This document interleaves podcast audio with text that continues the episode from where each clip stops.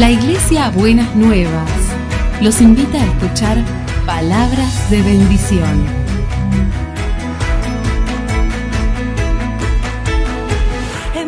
Si desean asistir a nuestras reuniones, los esperamos en Avenida de Lepiane 3925, esquina Subiría, Bajo Flores, Ciudad de Buenos Aires.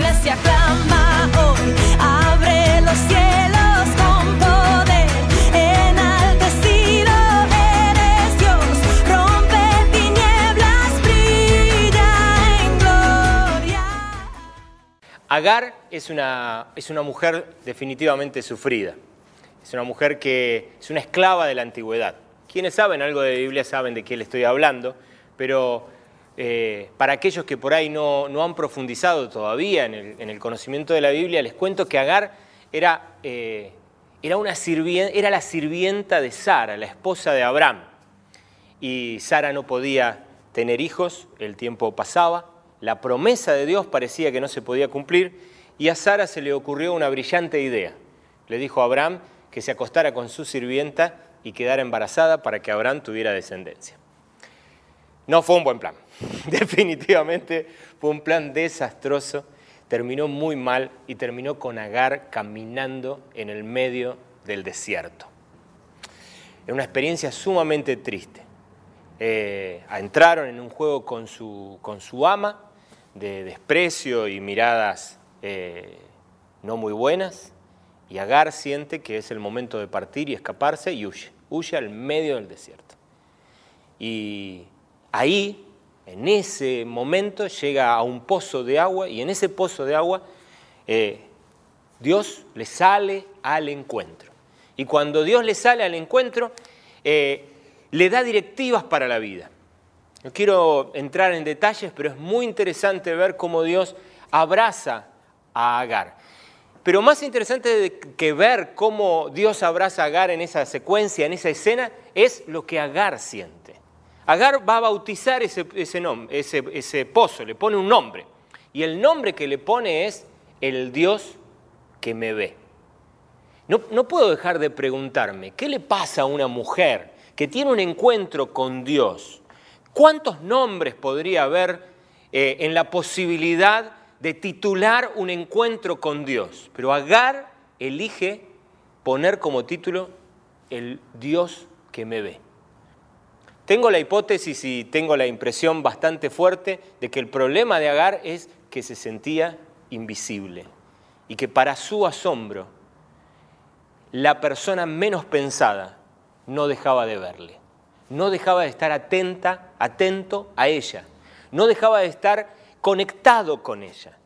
El, el, Dios que creó los cielos y la tierra pone los ojos sobre una esclava en el mundo antiguo, ahí cerca de la media luna de las tierras fértiles. Ahí se acerca. Y Agar parece detectarlo. Agar dice, hay alguien que me ve y es nada más ni nada menos que Dios. ¿No te sentiste alguna vez invisible? ¿No te sentiste alguna vez que nadie te presta la atención necesaria? Agar parece ser que era de ese tipo de personas o atravesaba por esa sensación, por esa situación. Dios le recuerda que nunca nos deja de mirar, que tiene un especial afecto por nosotros, que nos ama con amor entrañable y siempre va a estar atento a nosotros. Muchos años después, Jesús, Dios mismo, hecho hombre, se acerca, pero muchos años después, ¿eh? te estoy hablando de muchos años después, Dios se acerca a otro pozo en la persona de Jesús. No es cualquier pozo, es lo que se da a conocer como el pozo de Jacob. Está en el medio de la tierra de Samaria, una tierra donde nadie esperaría que Jesús caminara. Los samaritanos eran rechazados por los judíos, eran, eran un pueblo que se había mestizado, que había hecho experiencia y contacto con otros pueblos paganos, y el pueblo judío los rechazaba. Dios se acerca una vez más a un pozo, ahora en la persona de Jesús, y se acerca una vez más a otra mujer. A otra mujer que llega, dice el relato de la Biblia, dice que llega, eh, llega en un horario extraño a sacar agua. Dice que, esta mujer llega en un horario donde normalmente nadie va a sacar agua. El calor del día ya hace que no eh, sea eh, lo más práctico sacar agua en ese momento. Ahí se produce el encuentro. Muchos teólogos sostienen y muchos estudiosos de la Biblia sostienen que esa mujer fue ahí porque estaba eludiendo la mirada. La primera mujer era una mujer necesitada de miradas. La segunda, yo creo que también. Es la historia de la mujer samaritana, aquella que había tenido seis esposos y el que ahora tenía y que Jesús manda a llamar no es su esposo. Evidentemente, la mujer samaritana, al igual que vos y al igual que yo, también necesita ser mirada, también necesita ser atendida, reconocida, valorada, pero por momentos descubre que la mirada del otro, en vez de valorarla, la hiere. En vez de darle alegría, eh, reconfort, en vez de, de ayudarla a ser una persona más plena y más sana, la mirada del otro, en vez de sanarla, la hiere. Por eso busca un horario poco propicio para no encontrarse con miradas que le produzcan más dolor. Muchas veces también nos pasa exactamente lo mismo. Muchas veces atravesamos por la misma circunstancia. En el- los mismos evangelios, Jesús se va a encontrar con otra mujer, o con otras dos mujeres, en su casa, Marta y María. Marta y María son dos mujeres, dos hermanas, y, y conviven con un hermano varón que se llama, eh, que se, se llama Lázaro.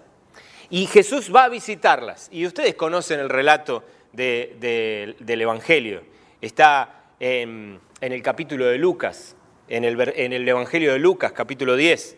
Y ahí la Biblia nos cuenta que Jesús entra y se pone a enseñar. Y Marta estaba cuidando y atendiendo las cosas y los quehaceres del hogar. La Biblia dice que en algún momento Marta sale y le dice, Señor, ¿no tienes cuidado de que mi hermana está sin hacer nada mientras yo estoy ocupada en todos los quehaceres del hogar? Y en ese momento Jesús da una respuesta que parece muy extraña. Le dice, Marta, Marta, ay, afanada y turbada estás con muchas cosas. Y tu hermana ha elegido la mejor parte y no le será quitada. Marta es una mujer que sale a lo que vendría a ser en el día de hoy el living o el comedor de nuestros hogares y sale reclamando mirada. Hey, ¿qué soy? ¿Invisible? ¿Se olvidaron de mí? ¿Me dejaron olvidada en la cocina? Quedé sola en la cocina con todo lo que hay para hacer. Y en esa mecánica Jesús habla para con ella. Marta sale de la cocina y las miradas que estaban puestas en Jesús ahora se dan vuelta a mirar a una Marta que al menos, en lo que el relato bíblico nos enseña, está un poco molesta porque no siente que tiene la atención necesaria.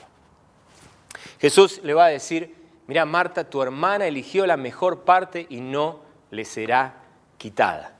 Y me parece interesantísimo, porque en ese encuentro Marta estaba sentada a los pies de Jesús, rompiendo todo protocolo cultural en el marco de un espacio que era dominado con exclusividad por los hombres. Marta, perdón, María toma la decisión de hacer una irrupción en la cultura del momento y se sienta a los pies de Jesús. Y Jesús dice, ella eligió la mejor parte y no voy a ser yo el que se la quite. Me parece más que interesante notar en el relato de estas cuatro mujeres todo el juego de miradas que está ahí dando vuelta. Somos seres necesitados de mirada. Somos seres que, que desde pequeños necesitamos atención, necesitamos que nos cubran, necesitamos que nos acompañen, necesitamos gente que nos mire. Y cuando la mirada no está, se produce un dolor intenso en nuestro ser. Y cuando la mirada es descalificante, también se produce un dolor impresionante en nuestro ser. Jesús quiere tratar, quiere tratar con tu necesidad de mirada. Sigue siendo el Dios que te ve, sigue siendo el Dios que sale a tu encuentro, que te busca en cualquier punto del camino para decirte, hey, estoy atento a vos.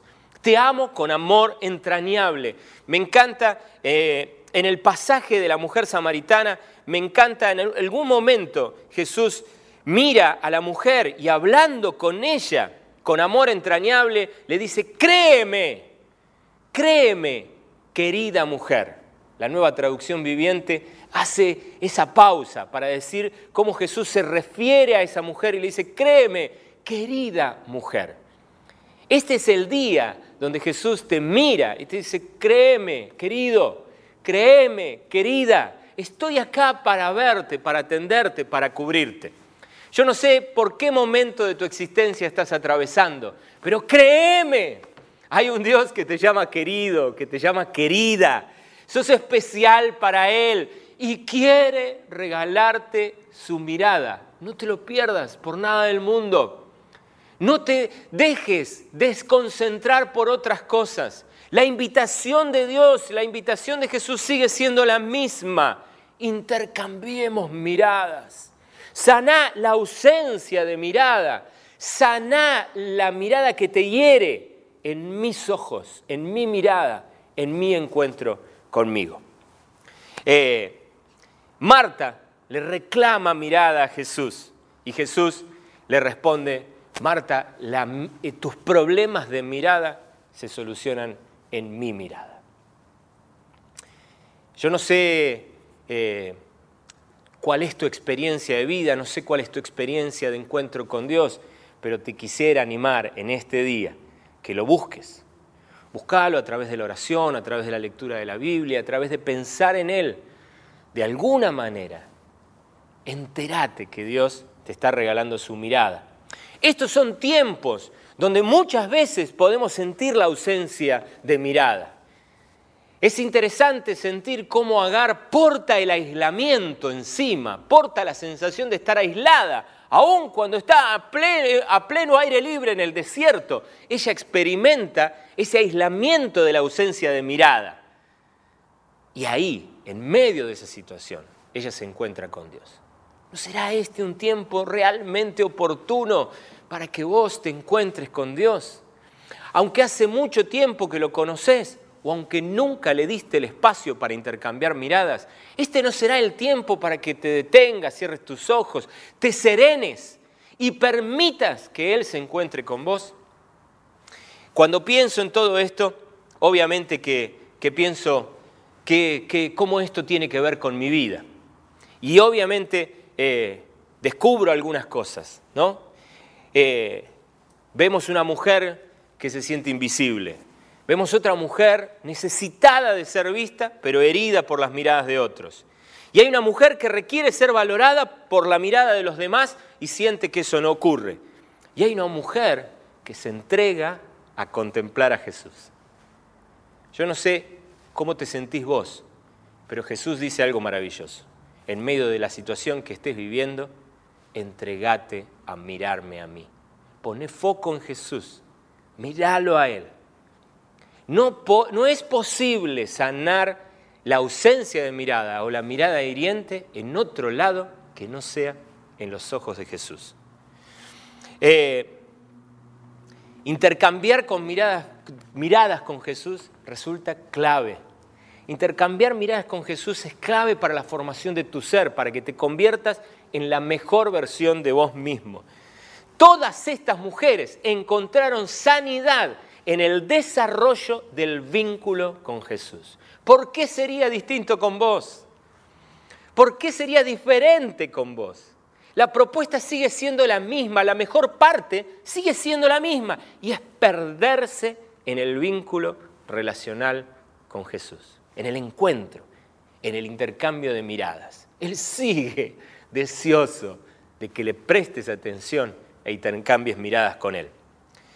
Pregunto, me pregunto, y aquí viene el desafío para cada uno de nosotros, porque me parece que todo esto me confronta y me hace pensar, no se trata solamente de intercambiar miradas con Jesús y quedarme perdido en sus ojos, en una especie de éxtasis místico, no se trata solo de eso. Me pregunto si no podremos nosotros, cada uno de nosotros, construir, y, y creo que tenemos un desafío enorme en este tiempo de distanciamiento social, ¿cómo construimos comunidades?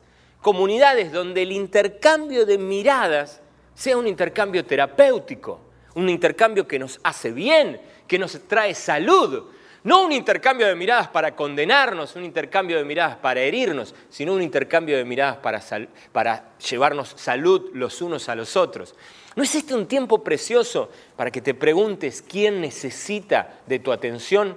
¿No es el desafío enorme de cada comunidad y especialmente de cada comunidad de fe en Cristo, de la comunidad de personas que saben que Dios los ve, la comunidad de hijos del Dios que me ve? ¿No es el desafío de cada uno de nosotros ser los ojos de Dios para la vida de alguien y mirarlo a los ojos sabiendo de esta necesidad propia del ser humano y que tanta persona puede estar ahí reclamando, necesitando que le prestemos atención? Estos son tiempos donde vos y yo tenemos el desafío de ser de alguna manera los ojos de Dios. Podremos mirar a los demás con el desafío de llevar la mirada de Jesús a sus vidas. Es interesante ver que Marta se sintió, se sintió sin ser vista, se sintió invisible, rodeada de comensales en su propia mesa. Nos puede pasar, definitivamente nos puede pasar. Lógicamente ella reclamó por su invisibilidad. Digo, ¡eh! ¿Qué soy? Invisible. Pero Jesús le da las claves para sanar esa falta de atención. Deja todo y concéntrate en mí. Si en algún momento vos atravesás por eso, te recomiendo que no saltes a ese pataleo a veces eh, que, que- provoca o que promueve una irrupción que puede hasta llegar a ser violenta. No te autoflageles, ni te castigues, ni te pongas en situación de víctima por no ser visto todo lo necesario. Enfócate en Jesús. La mejor parte no se le quita a nadie. Y entiendo que tengo un ejercicio, y entiendo que vos tenés un ejercicio para, para abrazar. El primer ejercicio es, es buscar la mirada de Jesús. Que el lugar donde estás también pueda titularse y la experiencia que vivís se pueda titular. Vivo con el Dios que me ve. Entrar en esa relación con Dios creo yo que es un- un- una parte esencial del ejercicio que Dios nos propone, para sanar lo que haya que sanar, pero también para potenciar tu vida. Déjate perder en la mirada con Jesús, intercambia miradas con Él. El segundo elemento que entiendo que nosotros tenemos que pensar es cómo definitivamente nos animamos a encontrar personas que ejerciten eh, o que ocupen el rol de ser las personas que ven por nosotros. Pero no, no te invito a que no salgas corriendo al desierto enojada o enojado porque nadie te ve. Te invito a que no pegues el portazo o entres en el living de tu casa al pataleo de que nadie te ve. Te invito a que encuentres personas a las que les puedas proponer que cuiden de vos. Miren, lo dijo Norberto el domingo pasado y yo quiero animarlos otra vez. Sabemos que en este momento nos está viendo gente de Costa Rica, República Dominicana, México, de distintos lugares del planeta. Nos halaga tu mirada. Qué bueno que nos estés mirando. Qué lindo, nos alegra mu- muchísimo. Nos encanta, nos fascina. Eh, se lo contamos a los demás. Oh, nos está viendo alguien de Costa Rica, nos está viendo alguien de México. Y uh, nos sentimos súper bien. En parte, porque somos seres humanos como cualquier otro y la mirada del otro es importante para nosotros. Claro que sí, si la mirada recorre kilómetros de distancia a través de la fibra óptica o del ciberespacio, claro que nos encanta, nos halaga. Pero déjame decirte esto, necesitamos crear comunidades donde haya gente que mire por nosotros, que mire por nosotros. Y eso es tu responsabilidad construirlo.